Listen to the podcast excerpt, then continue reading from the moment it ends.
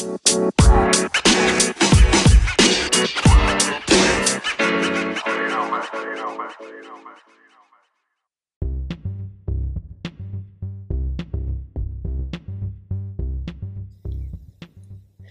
うも、アノニマスですけど何か、略してアノナニのアリサです。ドイツでフリーランスのフルスタックエンジニアと個人でプログラミング講師をしています。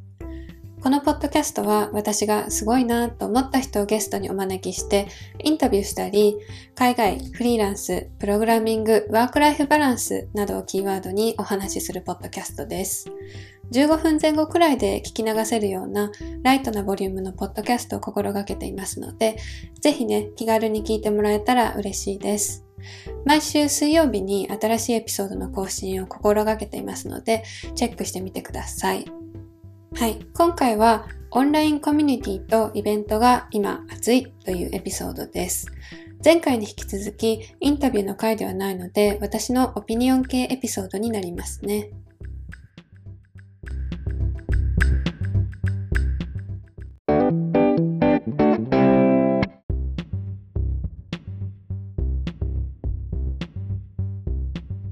さて、オンラインコミュニティとイベントが今熱いということなんですけれども、まあコロナになってから格段にオンラインでのイベント開催やコミュニティが増えてますね。私はドイツに移住して3年と4ヶ月かな？うん。で、エンジニアにまあなって3年半以上なんですけれども、今まで日本でもドイツでも黙々会ですらオンラインってほとんどなかったんですよ。あ黙々会っていうのはですね、同じ場に集まってるんですけれども、それぞれがみんなで個人でやりたい作業をする会のことです。塾とか学校でいう自習室で自習するみたいな感覚ですね。それのエンジニア版が黙々会。よく黙々するとかね、あの動詞として使われてる人とかもいますね。ここでいうイベントは技術書店で技術書の販売や購入をしたり、カンファレンスでつよつよエンジニアさんたちのお話を聞いて、あの、懇親会があってって感じですね。で、まあ、ドイツにいるなら、ドイツのコミュニティとか、イベント行けばいいじゃんってなると思うんですけど、なんせね、あの、私のドイツ語は、ものすごい弱々でして、はい。一人旅とか、日常生活では困らないんですけど、役所とかあの高度な理解を必要とするジャンルはもう全くダメなんですよ。で、ドイツは基本ベルリン、首都ですね。首都のベルリンを除いては大抵そういうイベントとかコミュニティってもうドイツ語なんですよね。英語なら前の仕事でも散々使ってきたので全然問題ないんですけど英語のコミュニティとイベントをドイツ語であのドイツで探すと全部ベルリン集中なんですよ。えじゃあベルリン行けばいいじゃんっていう話だと思うんですけど実際私の住んでるドイツ南部の町からベルリンまではですねなんと新幹線で片道6時間くらいの距離なのでまあちょっと行くのは現実的じゃないんでね諦めることがほとんどだったんです。日本のイベントとかコミュニティもオンラインはコロナ前はほんと少なかったので、まあ、地理的にね、だいぶ離れてますから 飛行機じゃないといけないし、あの、一時帰国中しか、まあ、行けたとしても行けないんで、あの、実際に足を運ぶことができたところっていうのはないんですね。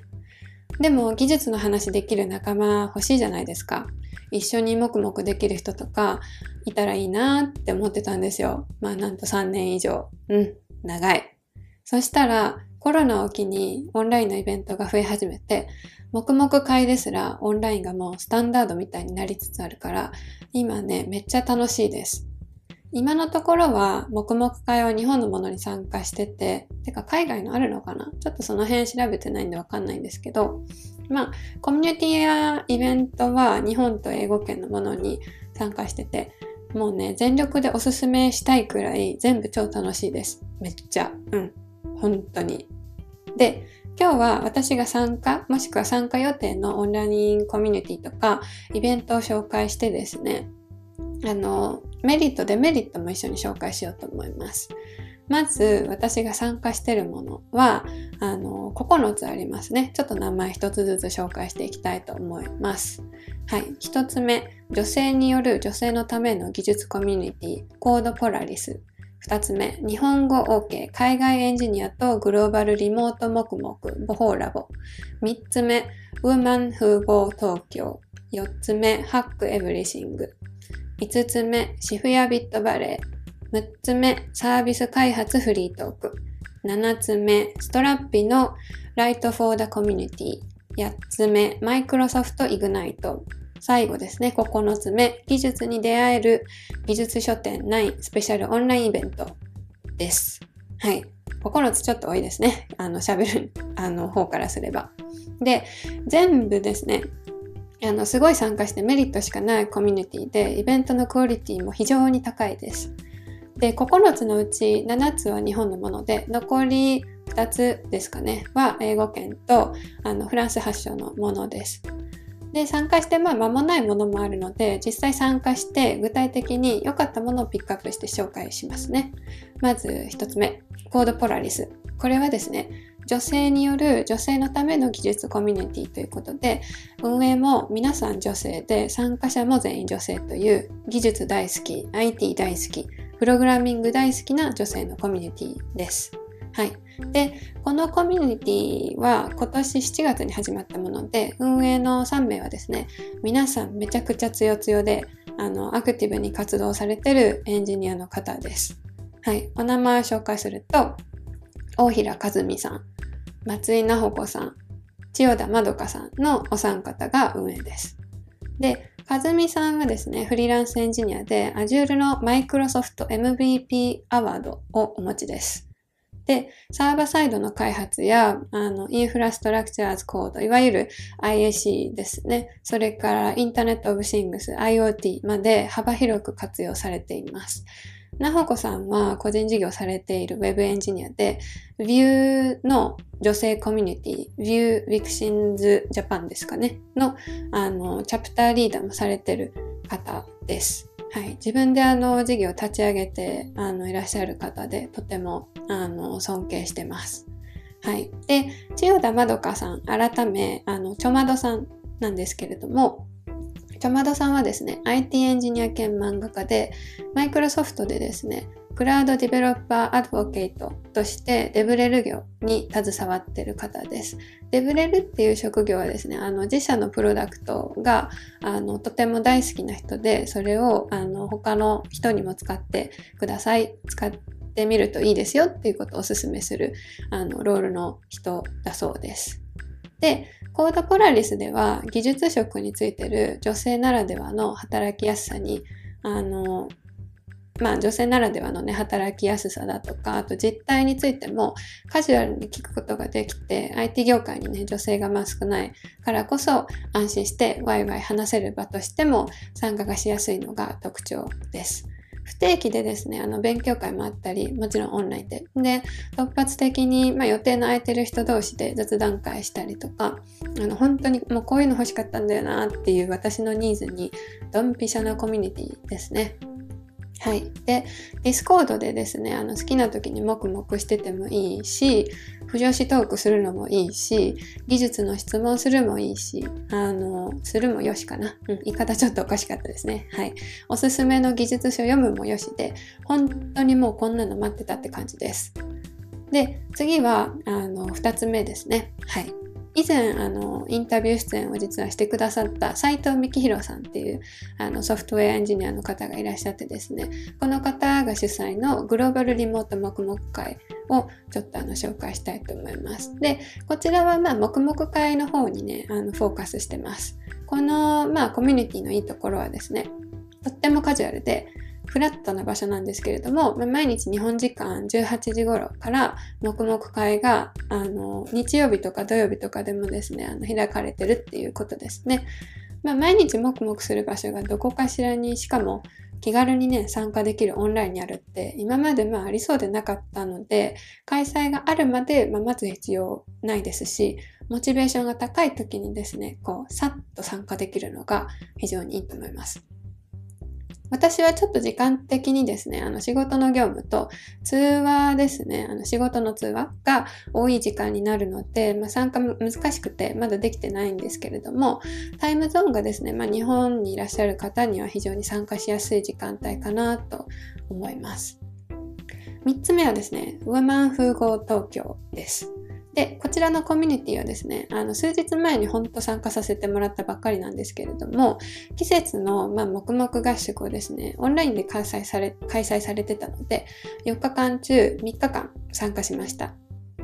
で、もともとのそのコミュニティであるウーマンフーゴーっていうのは、アメリカのサンフランシスコ発祥の女性とジェンダーマイノリティの方々が集まる合言語のコミュニティですね。合言語ってよくあの、ゴーラングっていうふうに英語圏では言いますけれども、はい。で、ウーマン風合東京は日本で初めてのウーマン風合として2016年に設立したそうです。私はですね、あの、 Code Polaris で知り知り合ったミキさんという Women Who Code Tokyo のオーガナイザーの方がですね、告知をしてくださったのを見て、あの、まあ、昨日までですね、開催されてた秋の黙々合宿に参加したのがきっかけです。ミキさん、本当にもう紹介してくださってありがとうございます。 Discord の方で黙々会はですね、あの基本的に参加をして、で、 Discord には音声チャンネルもあるのでね、音声オフでまあ黙々するもよし。で、まあ無理にね、音声チャンネルに参加しなくても、まあ黙々するもよしっていう感じです。とってもですね、手軽に参加できて、めっちゃ作業がはかどる黙々会なので、個人的にはですね、もう毎日してほしいぐらいですね。私はまあドイツからの参加になるので、こちらで言うとまあ朝7時から10時の参加なんですけれども、まあちょっとあの朝に弱いのでね、朝8時ぐらいから参加して、でまあそのまま寝起き直行で参加できるので、めちゃくちゃ便利ですし、時間的にもあの朝方になるので、仕事の作業に入る前に参加できて、すごくちょうど良かったです。合言語に関係ない内容でもですね、あの、黙々会に参加してもよかったんで、とっても居心地がいいですね。そしてですね、あの、参加すると合言語にめっちゃ興味が出てくる確率がかなりの高確率で、あの、私も隠すつもり全くないんですけど、あの、Go で、まあ、ついにハローワールドしてしまいましたね。語言語を書く人のことをあのゴーファーって呼ぶんですけど、ゴーファーとまではまあまだまだ呼べないほどの段階なんですけど、まあ、これからポテンシャルがとても高い Go はですね、バックエンドであの Node.js か Go かで言うと、あの最近は Go を採用するとまあ、いう意見も多くなってるんで、要チェック言語です。Google があの作った言語ですね。Go 自体もあの Go でできてるんで、あのそのあたりもね、調べてみると奥が深くて、とっても面白いです。まあこれもね、ちょっと別エピソードで話せそうな勢いで、私今めちゃくちゃ興味持ってるので、このあたりはですね、あの、まあ、語言語への、あの、興味については、このあたりで止めておくんですけれども、まあ、簡単に言うとシンプルですごく綺麗なコードで、まあ、これからめちゃくちゃハマりそうな、もう予感しかしないです。はい。じゃあ、4つ目いきます。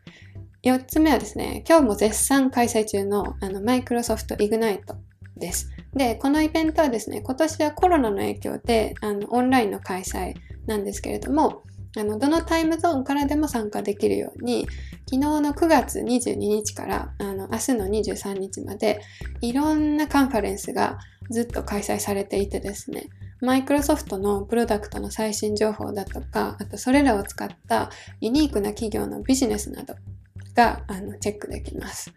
技術者向けにはですね、Azure とか、あと .NET とかっていったあの技術カンファレンスもあったり、まあ、あと技術者ではない層でも、あの、Microsoft Teams の便利な使い方のハックカンファレンスもあったりしてですね、英語なんですけれども、全部すごくワクワクして楽しいイベントです。英語でね、全部ちょっとキャッチアップはできなかったっていう人のために、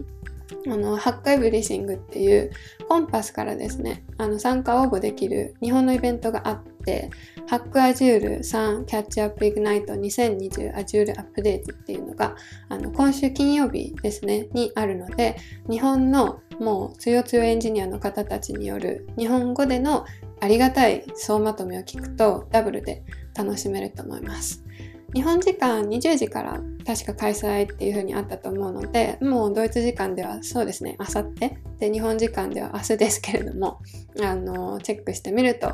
いいかもしれません。まあ、ちなみに私も参加予定です。何か予定が入らない限り。はい。最後はですね、技術書店9スペシャルオンラインイベントを紹介したいと思います。これはですね、あの技術書店という、もともとはですね、都内だったかな？で、技術者が書いた技術同人誌的なものから、がっつり技術書の部類までの様々なジャンルの技術書ですね、難しい内容のを販売するイベントなのですが、あの今年はですね、コロナの影響で、ま、オンラインで開催されてました。で、ちょうどタイムリーに昨日終わっちゃったんですけど、まあ、ライブで見てたら、ものすごい数の書籍がですね、2秒期くらいにポチられてて すっさまじくって、もう私も欲しかった技術書がですね、ちょっとぼやっとしてる間にもう全部売り切れてしまって、全然入手できなかったっていうほどです。はい。手ぶらで帰らざるを得なかったっていう状況ですね。まあ、ブースっていう別の販売プラットフォームでですね、あの、買いそびれた人向けに、あの、購入できるようになってるみたいなんですけど、まあ、さっきですね、焦ってちょっと購入しようとしたら、アカウント作成からまさかの承認せずに、あの、クレジット登録しようとしてて、まあ、リジェクトされちゃったんですよ。で、カスタマーサービスで駆除してくれるまでちょっと待つ羽目になっててですね、まあ、その間に売り切れないといいけどなーっていう感じです。はい。技術書店はですね、あの、オライリーとか、公式ドキュメントだけではですね、ちょっともうくじけそうというか、むしろもうくじけてしまったっていう人たちにもですね、わかりやすくて、中には、あの、もう漫画で書いてあるものもあるんですよ。で、そういう、あの、わかりやすい工夫がしてある書籍っていうものがほとんどなんですよ。さらに、あの、すべてですね、もう、ほんと安価なものが多いですし、とってもおすすめです。今のところはですね、まあ私が参加してみたイベントとかオンラインのコミュニティっていうのはこんな感じですかね。はい。コロナになってね、まあ、マイナスな面が浮き彫りになってますけれども、私としては今までこう参加すらできなくって諦めるしかなかったイベントやコミュニティに参加する機会が増えてですね、もう毎日めちゃくちゃ楽しいです。うん。皆さんのあのおすすめのイベントやコミュニティとかもね、あのあれば、ぜひ Twitter のコメントで聞かせてください。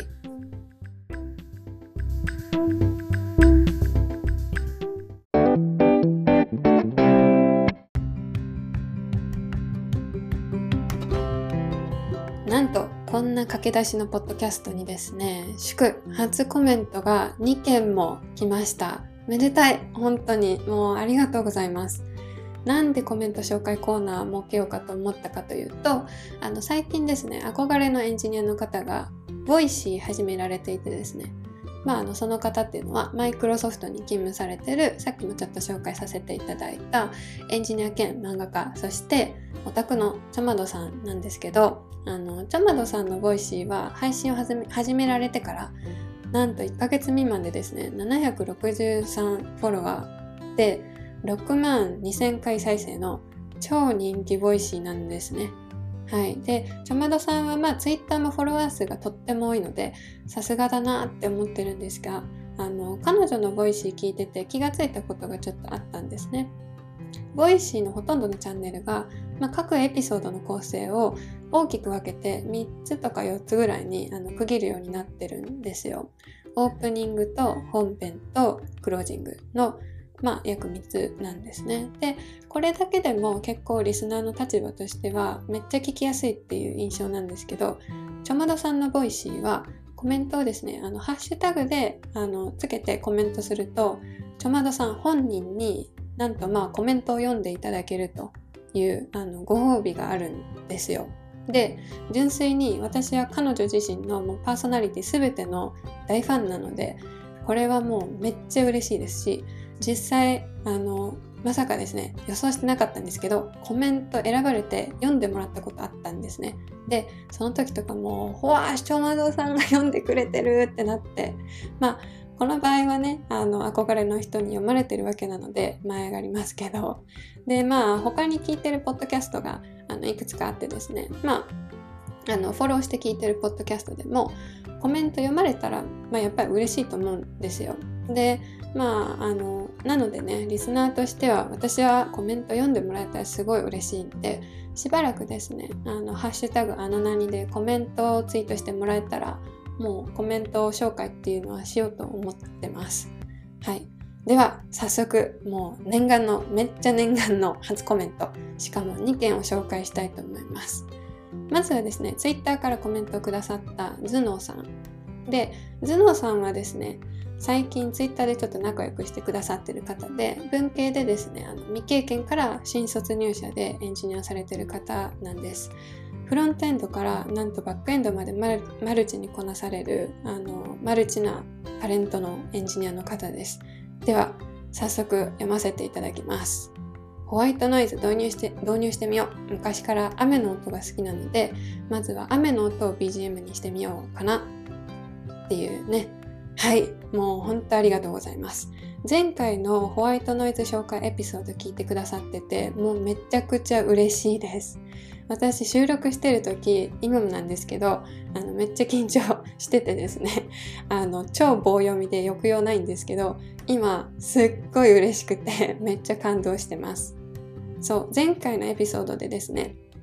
あのホワイトノイズっていう滝の音とか海辺の音とか一定の周波数で流れる音が集中力ブーストアップするのにいいっていう話をしたんですね。私はあのホワイトノイズの中でも水の音が直感的に好きなのであのよく雨の音シリーズに行き着くってねあの話したんですよ。なんか雨の日って部屋で本読んだりとかしたくなるって人もいるじゃないですか。それであの、まあ、雨の音シリーズがホワイトノイズでは集中しやすいですよっておすすめしたんです頭脳さんホワイトノイズどうですかね？集中力アップに効果がねあのあればとても嬉しいですまた感想を聞かせてもらえればと思ってます。はい。では、2つ目のコメントの紹介は、こちらも Twitter からコメントをくださってます。はい。あの、ユーザー名はですね、ミキヒロアットフィリピンボフォール島でおうち開発中さんです。はい。実はですね、あの、先ほど紹介させていただいた、あの、オンライン黙々会ですね。の主催者の方で、で、三木宏さん改め斉藤さんはですね、前々回のエピソード8と7ですね、にインタビューさせていただいて、ゲストとして出演してくださってます。斉藤さん、コメントとっても嬉しいです。もうありがとうございます。じゃあ早速コメントを読ませていただきます。先日ドイツでフリーランスのエンジニアをされているアリサさんからインタビューしていただきました。ポッドキャストデビューで緊張しましたが楽しかったです。アリサさんは普段お仕事でシステム開発や未経験者向けにフロントエンド技術のメンターもしていらっしゃいます。興味のある方は要チェックですね。もう斉藤さん、私の活動の宣伝までしてくださって本当にもう尊いです。拝みたいぐらい。本当。初ポッドキャストね、あの楽しんでいただけたようで嬉しいです。斉藤さんはあのフィリピンでソフトウェアエンジニアをされていてですね、去年あの一緒にお仕事をさせていただいたことがあるんですよ。で今も縁があって、まあ、彼の開催しているオンライン黙々会に参加させてもらったりその黙々会の PR をですねこの「あの名にポッドキャスト」でしたりしています。斉藤さん主催のオンライン黙々会は、まあ、現地フィリピンのエンジニアとも英語で関わることができたり日本語でもあの基本参加できたりしますのであのとてもフラットでね居心地のいいコミュニティです。質問もめっちゃ気軽にできるのでおすすめです。参加はですね、あのコンパスからできるので、このエピソード配信ページにあるリンクから興味のある方はぜひ参加してみてください。頭脳さん、斉藤さん、お二方、もうコメント本当にありがとうございます。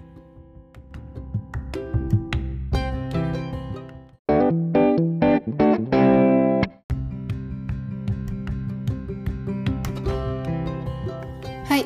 今日のあの名におすすめコーナー、これおすすめって思ってるものを技術系とかプログラミング系とかもう全然関係なく個人的におすすめしたいものを勝手に進めるコーナー作ってみようと思って前回に引き続き2回目行ってみたいと思います。まあ、ただね、2回目行ってみたいと思いますって今めっちゃ勢いよく言いましたけど、まだね、このコーナー需要があるかは2回だけではあの分かんないんで、実験的にね、あのお付き合いください。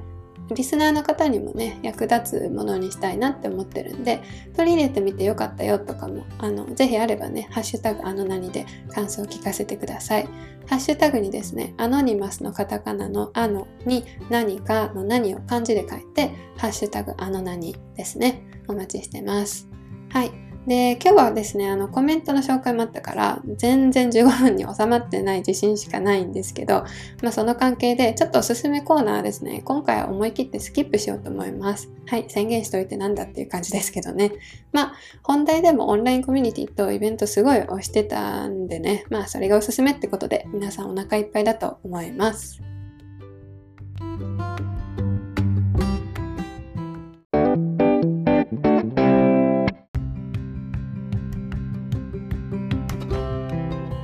はい、ということで、オンラインコミュニティとイベントが今熱いというエピソードでした。